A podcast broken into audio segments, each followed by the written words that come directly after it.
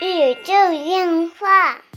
纯洁二次元，跟你聊聊二次元中并不纯洁的那点事儿。大家好，我是小 C。哎，今天很特别啊，坐在我旁边的啊这位不是阿吉了，但是也姓吉哈。欢迎这个星智卡牌的老吉啊，跟大家来个自我介绍吧。啊、大家好，非常高兴能跟大家在这里见面，聊一些这个关于 TCG 的内容。哎，这是我们啊频道第一次啊设立 TCG 的内容啊。其实卡牌的内容丰富多样哈，呃，可能观众不知道，我个人是一个 TCG 的老玩家了，跟老吉呢也是多少年的好朋友啊。老吉是呃天津玩万智，呃，可以说是最早的一波玩家嘛。啊、应该可以算吧，就九八年开始啊、接触哇，那是相当长的时间了。嗯，是嗯，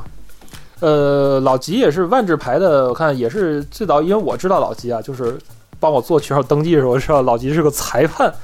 是个教练，是裁判还是教练是裁判？啊、不，我严格说不能叫裁判，因为没有正式考过裁判的这个这个级别。但是呢，教练应该可以算，因为最早九八年呃接触万智牌的时候，是接受了威士忌的一个正式的呃就是万智牌教学的一个培训，就是教我们如何能呃更好的去呃引领一些新的玩家来进入到这个啊、万智牌的这个领域，能正确的去按不同的阶段去在万智牌中有一个成长的这样的一个呃培训啊。当时呢是在北京清华大学举办的这样哇，那。这很高规格呀，其实。啊，对，当时呃去了很多呃中国体育界的人士，还有呢体育大学的这种什么呃各个各个组织啊，校组校内的组织啊，还有呃基本上当时北京的各大学的这个。呃，校内呃什么学生会啊，这兴趣兴趣组啊，都有都有去参加。对，所以呢，威士忌统一举办了一个，就是如何啊、教给一个新的玩家从哪步开始，呃，如何接触万智牌，如何去不断的一步步加深对万智牌的理解的这样一个教学内容啊。对，当时呢，就是呃，这个培训呢还专门呃有过一个认证证书。那可厉害了。其实大家也知道，就是呃，玩不玩都应该听说过万智牌这个，可算是 TCG 的这个鼻祖了哈。这个游戏王的这前面都是都是弟弟哈，但是呃。也有可能有听众啊不了解万智牌这个品类哈，所以老吉可以简单跟大家介绍一下啊，万智牌是一种什么样的一种游戏？万智牌简单的说呢，它叫 TCG。那么它严格说呢，是一个角色扮演游戏，就是两个玩家呢会扮演两个嗯呃魔法世界当中的两个指挥官。那利用手上的这种各个单张的牌呢，去在桌面上去组建一个自己的魔法部队，带着这个魔法部队呢，跟对方的这个对手呢进行一场呃这种指挥策略的呃魔法对抗的一个游戏。那两个人呢各有二十个点，谁把对方的二十个点先扣完呢，那么谁就可以呢获得胜利啊、就是这样的一种呃策略思考型的一个游戏。嗯，其实听起来很古典啊，就是因为它是算是最早的 TCG 的游戏吧。因为现在大家都见怪不怪了嘛，就是比如说呃，大家玩个炉石啊，比如手游有各种各样的卡牌游戏呢，非常多哈。呃，是不是它是最早的？啊，对，这个是呃有证可查的。那万智牌呢是世界上首款啊、TCG 的卡牌对战游戏。那么它呢是呃最早在九三年的时候就正式上市了，是由美国的华盛顿大学的一个数学教授啊叫理查嗯加菲尔，由他呢来呃制作完成的。那么他呢就是在他的日常教学当中呢就觉得就是呃是不是可以把数学运算和呃一些呃游戏内容去进行结合。哦本身呢，他们是脱，他也是脱胎于那个叫做《龙与地下城》的那个啊对对对游戏。那么这个呃，《龙运地下城》呢，它跟万就是数学运算结合之后呢，它就把它做成了这种小卡片，然后呢，从那时候开始呢，正式诞生了这个我们说世界上首款这个 TCG 的卡牌对战游戏。那么呃，其他的品牌的卡牌对战游戏呢，大部分都是呃，它的制作者在接触这个万智牌之后啊，然后呢进行一些呃这种啊呃改动啊，然后这样逐渐延续下来的。所以呢，其实他们是属于一个大类的。那么这大类当中呢，万智牌是最早的呃成型并且完成制作的。啊，所以它肯定是啊世界上首款 TCG 卡牌对战游戏。对可以说这个万智牌啊，历史还是比较长啊，在这个品类里历史还比较长，而且现在大家所接触的，无论你是玩呃什么样的游戏啊，包括一些手游啊，其实都不能忘忘记我们的这个来源啊，就是这个万智牌的这么一个这么一个发明哈，我觉得也是呃为世界玩家吧贡献了这么一个很好的一个品类哈。哎，那么就是其实作为一个新手来说，我其实从来也有听众从来没接触过 TCG 啊，我当时接触 TCG 也是踩了不少的坑哈。然后怎么样去呃能够比较快速的去上手这么一款游戏呢？比如说我只以前可能玩过玩过玩玩手游啊，玩玩其他类的游戏，可能连卡牌类的游戏我都没玩过，就玩过那种普通的呃手游对战类的这种这种游戏啊。怎么样接触实实体卡？它和这个咱们常见的虚拟的手游的这种卡，呃，有哪些不不一样的地方？它或者是别样的乐趣呢？它是这样的，它分为几个方面啊。第一个方面呢。呃，就是因为我们玩电子类的这种游戏的时候呢，那么因为它需要电子化，并且呢，它尽量的去节省，就是一些。中间的运作时间，所以呢，我们在进行操作的时候呢，很多动作都是由电子替我们直接完成了。对对对。比如说你的抓牌啊，或者是对你的对计算啊，就是场上的结算啊，这样的这种过程都被电子化呢，就一带而过了。那么这样呢，就让很多玩家呢养成了一种习惯，就是说我只看这个当时就产生的结果啊。对。那我中间怎么产生的？为什么这样产生呢？但很多玩家呢都是不知道的。那这个呢，在实体卡牌玩家当中呢，他就会把它分的段落非常多，并且非常清晰。那么实体玩家呢，就需要对这些的过程有一个完全的了解，就知道这个。那它的过程是如何一步一步演变过来的？那这样呢，对于实体玩家的这种操作呢，特别是当当你到更高级别的这种比赛也好，或者是你的呃有了自己的主牌思路啊等等这些之后呢，那么你的操作呢就会更完备。否则的话呢，你可能就会陷入了一种啊，就是我只知道这个结果，但不知道为什么。那我在后期在进行运作和操作的时候呢，就不会达到最完美的效果。所以呢，这个呃，如果您以前是玩过这种电子类的产品的这个卡牌玩家呢，那么当你接触实体玩家的时候，你可能有一个呃比较重要的地方，就是你要把你的原来的操作习惯进行一个调整。那么你需要在这个实体卡牌当中呢，就一步一步的知道这个卡牌运作的时候是如何运作的。那么这个呢，是它的一一个啊，就是需要特别特别注重的地方。那另外都藏在细节里，操作都藏在细节里。对，那这个形容一下呢，就有点像什么呢？就是说你虽然会开车，但是呢，你不了解车的构造的话，那么当你需要修车的时候，或者是你需要自己去啊组装一辆车的时候，那你可能就会遇见很多很多的问题，你解决不了。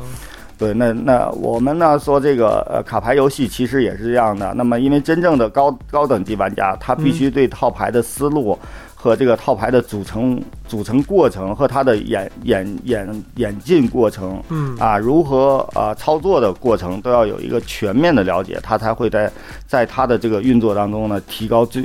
更多的这种技能，然后达到最大的效果啊。所以这个一步一步的了解啊，虽然有点烦，但是呢。其实还是有很大必要的，这东西得细品，就是越品越有味儿那种感觉哈。有有的很多玩家周围也是为什么爱跳到 T C 大坑，可能很很多人进了坑就再也出不来的原因也是这个哈，因为它确实就是你玩进去之后能感觉到它的一个妙处所在哈。觉得一个妙字很好能形容，就是万智牌在运作的时候很多的很多的操作。对，因为这个就是呃。我们说，因为我们的呃每一个玩家呢，他都是有各自不同的性格和不同的这个呃习惯的，所以呢，对于不同的玩家呢，其实在这个 TCG 卡牌当中呢，会有不同类型玩家的分类。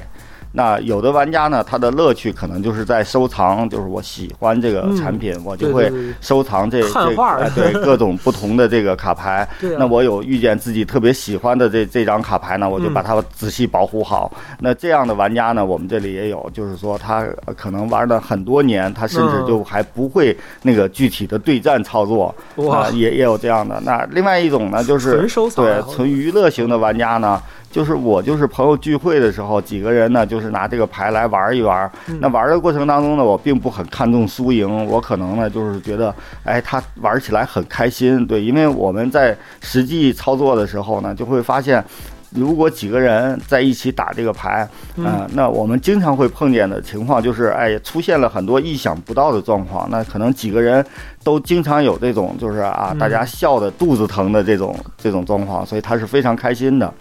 那另外一种呢，就是说，我觉得我要在这个卡牌当中，TCG 卡牌当中嗯啊，证明呢，我比别人玩的更更精确、更更好，操作更好一些。那么我是一种竞争竞啊，对竞赛型的牌手 嗯。那么这个竞竞争级的这个牌手呢，那么他可能呢，那呃在进行这个竞争的过程中，那我们知道很多竞争呢，啊，它并不一定说你一定会比你的对手拥拥有很大的优势，往往呢，很多时候就是一个非常小的细节，很小的一个因素啊，造成了你可能就比你的对手差那么一点点一点点。那么这一点点呢，可能就是你对细节的了解。所以呢，那如果你是一个这个竞争型的牌手，那实际上你对这个啊、这种实体卡牌的细节操作是需要有一个了解的，要不然的话，那么你就会进入一种状态，可能在正式比赛当中，哎，突然有一个问题，你只知道它这个结果，你并不知道这个它的操作过程，你就不会理解对手的思路，并且呢，你没有办法掌握到对手对这个卡牌操控的一种我们叫做节奏的这个这个状态，那么你就可能呢，因为这个节奏。呃，会带动你在这一套卡、这两套卡牌进行对战的当中的这个、嗯这个进行的结果。那所以呢，呃，你对细节的了解还是非常非常重要的。没，我这是听听老吉说，就是绘声绘色的。呃，其实啊，就是刚才刚才刚才老吉在在介绍的时候，我就想到一个事情，就是呃，他其实万智牌的操作，或者说就是很多 TCG 的操作，就是它是你自己一个，比如说一个心理的一个算计，对于对手的估计哈，还有一些这个对手心理的揣摩，这个其实很 很重要。对，因为 TCG 卡牌呢，啊、虽然现在不全部是能被称作体育运动，但是呢，呃，在万智牌万智牌呢，那么它现在还它已经被列入为正式的体育运动。嗯啊，因为呃呃，我们都知道，就是呃，桥牌围棋并没有在奥运的项目当中。那嗯。它呢有一个它的比赛组织机构叫做国际建制协会，国际啊建制协会建呢。制协会。对，国际建制协会哦。就健康的健和智慧的智。哦。对，那么国际建制协会呢，会对这个所有需要动脑子玩的这这类的东西，就所所有需要对动脑子来进行对抗的这样的这种啊、游戏呢，进行一个分级嗯啊，从一级到十级，十个级别。那我们常知道的像啊。围棋目前是在十级，哦，最难的，对，那那像桥牌呢嗯。是在九级，级。那国际象棋呢也是在九级，哦。那所以呢，万智牌现在也是也是十级的这种项目，十级啊，，对，万智牌我以为也是十级。万万智牌可能是五级、六级之类的，万智牌十级、啊，万智牌是十级，我天哪。的五级六级呢，像呃我们。呃，扑克牌的有些玩法，比如说啊拱猪啊、升级啊这样的这种这种，大概在五级六级 啊，斗地主呢嗯也也也是五级五级六级左右。那一级是什么？猜拳吗？对啊，一级就比比如拉火车啊，对对，啊我不知道你有没有小时候玩过拉火车啊？啊对，就是像这样的，就是一一级的，哦一级的，对对对，石头剪子布应该也是一级的，对对最简单的博对对弈游戏。对对对，所以呢，啊，那这个但我觉得石头剪子布应该比猜硬币难一点儿。啊，对对对，那然后呃那应该石头剪子布是二级，猜硬币应该算是一级，对。对，但是这个呢，因为呃，猜硬币是不不被允许的，因为它啊它赌博对对对对对，哦所以这个呢，其实还是呃对，所以它这个呢，具体它这个分我们也没有去研究过啊啊，但是呢，我们现在知道的就是万智牌是十级，哦，那所以呢，这个一样一个体育运动呢，对于我们来讲，那它为什么会被考核成体育运动呢？嗯它的复杂性呢，就在于这个它有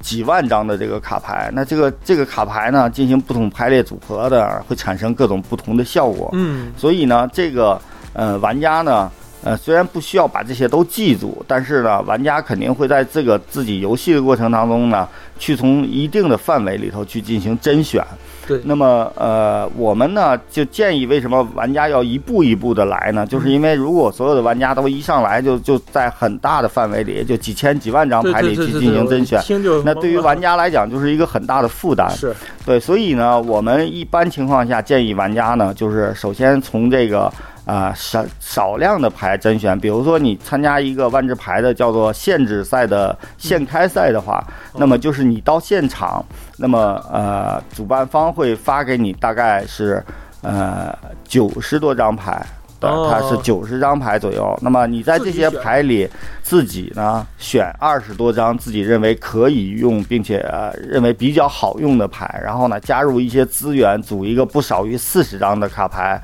呃套牌呢去跟别人去进行对抗。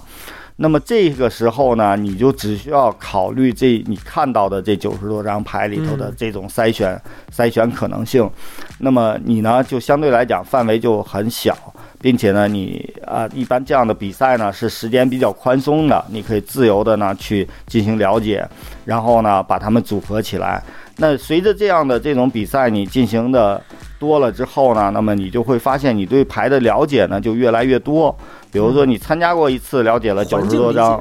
九十多张牌，那么又参加一次，又又可能看到另外的九十多张牌。嗯那么随着你这个时间呢，一点儿一点的多参加这类的比赛呢，你就会发现，在一个环境当中，我们一般指的一个环境呢，就是一个呃万智牌的一个系列故事的一个呃范围。那这个范围呢环境，都是一个小故事嘛。对，哦，呃，它有可能会有几个。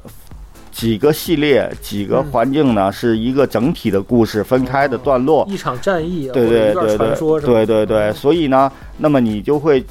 呃，经过这样的这种限制赛的了解呢，你就会对这整个这个环境呢进行一个全面的理解。那么这时候，如果你有兴趣的话呢，你就可以去构筑那那样的，就是你自己固定的构筑套牌。那你这样自然过渡过来的呢，那么就相当于你是从一开始的每一个零件儿都进行了了解，并且对这个环境里的所有的零件儿啊，大部分的零件儿都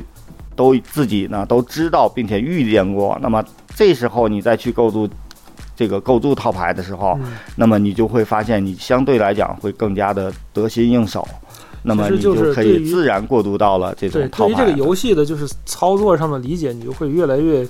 越深入哈。对对对，嗯是的。所以呢，就是对于玩家来讲，我们前面那个话题也说到了，就是呃电子类的玩家转入到实体卡牌的玩家呢，第一个重要的就是要改定改过来你在电子类的游戏当中的这种操作习惯。嗯，对，然后呢，这个操改过来的目的电脑帮你算了。对对，改过来的目的呢，就是为了你将来组合套牌的时候，你更理解它的原理和它、嗯它操作的过程为什么会是这样的，为什么要这样进行组合？对，哎，是不是很多那个比较顶尖的，像那些电子牌的竞技的选手，有些还是老牌的万智玩家？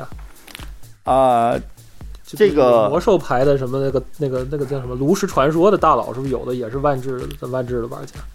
啊、是，哦，那你看有一种王者碾压的态度啊！老吉他说这个 有啊一，种王者碾压不，的态度。这这这，当然咱不拉踩，对不拉踩，不拉踩啊。对这个这个 这个咱们不牵扯这个问题，嗯因为呃，所有的 TCG 卡牌呢，它是有一个倾向性的是的，是的，是的。那么节奏不呃一样对，因为万智牌呢，相对来讲它是最早设计的，所以呢，万智牌的这个设计上呢，它是有一定的设计原理在里头。它呢嗯有一个叫做稳定的这个啊、这个结构。那么基于这样的一个稳定结构呢，那么它的规则上呢是比较严谨的啊，所以在这些 TCG 卡牌当中呢，就是啊，我个人感觉啊，就是嗯万智牌的规则是最最严谨的，对，就是说不会出现那么多分歧点，是吧？对对对，一是一是分歧，点，另外一个呢，它的牌张设计都围绕着这个规则来做，所以呢，它相对来讲呢，就是我们叫比较平和、比较平均，就是说，呃，不会出现那种特别强的 bug bug 卡牌，或者是对也有，但是呢，呃，官方经常会在在这个进线牌里头呢，对这些牌进行限制。修正。那并且呢，啊，相对来讲呢，它的强度不是特别的，就是影响赛事。啊，那有一些 TC 卡这卡牌呢，那么我们。呃，反正也有玩家反映，因为它制作的时候呢，可能它就是为了便于更好的快速推广，更好的让新玩家呢能够轻松进入。嗯，所以呢，它在规则设计的时候呢，就会相对的有一些简化。那么这样的规则设计简化呢，就造成有些卡牌呢，就在这个游戏过程当中所凸显的这个呃这个这个效果就过于强力嗯啊，就有些呃玩家就反映就是说啊，比如我我一方正占着完全的优势，然后对方抽了一张牌，我都没有反应机会，就直接被干掉，就就哦就已经输掉这场比赛了。那么像这样的卡牌呢，在游戏当中如果有一有一些的话，那么对于竞技型的玩家，就是说我希望更多的是我的打牌技巧影响我的胜率，而不是因为我的抽牌运气影响我的胜利的这样的玩家，就会对这些玩家呢是一种啊、相对来讲是打击。那因为我们不希望这个 TCG 卡牌是一种完全呃靠运气，呃也不能完全靠运气吧，就是说对靠相对比较百分比比较大的运气成分来获胜的这样的游戏。我们更希望它在这个游戏当中呢，虽然有一些运气成分在里头但是相对这个运气成分的所占比重相对来讲要更少一些，那么更符合 TCG 卡牌玩家作为策略型玩家的这样的一种心理需求。嗯那么万智牌呢，目前我们是呃，就是了解了比较多的 TCG 卡牌之后，始终依然保持着在这个运作过程当中，呃嗯，它所占运气成分相对较小的一个最。最最呃相对较小的一个这个这样卡牌游戏，那因为呃我们也不能说了解了所有卡牌游戏，所以不能说它是最小，嗯对，但是呢，相对较小，这是可以肯定的。那因为只有相对运气成分所占的相对较小，那么我们才能体现出一种什么状态呢？就是说，如果两个玩家用着两个类似的强度，嗯就基本强度等级是相同的套牌的时候，那么是应该啊操作更好，策略性更好。啊，安排更好的玩家能够获得胜利。胜利对，这个哎是 TJ 卡卡牌的核心，而不是说一两个玩家在这里打打完了之后呢，获胜的人往往是那个套牌强度比较高的人，哎。或者是某张卡牌决定了这个直对对对，接这盘对其实就是常见的在在很多网游 PK 里也是所谓一代版本一代神的，克老是是克老是是是大佬的这种感觉啊，在在在这种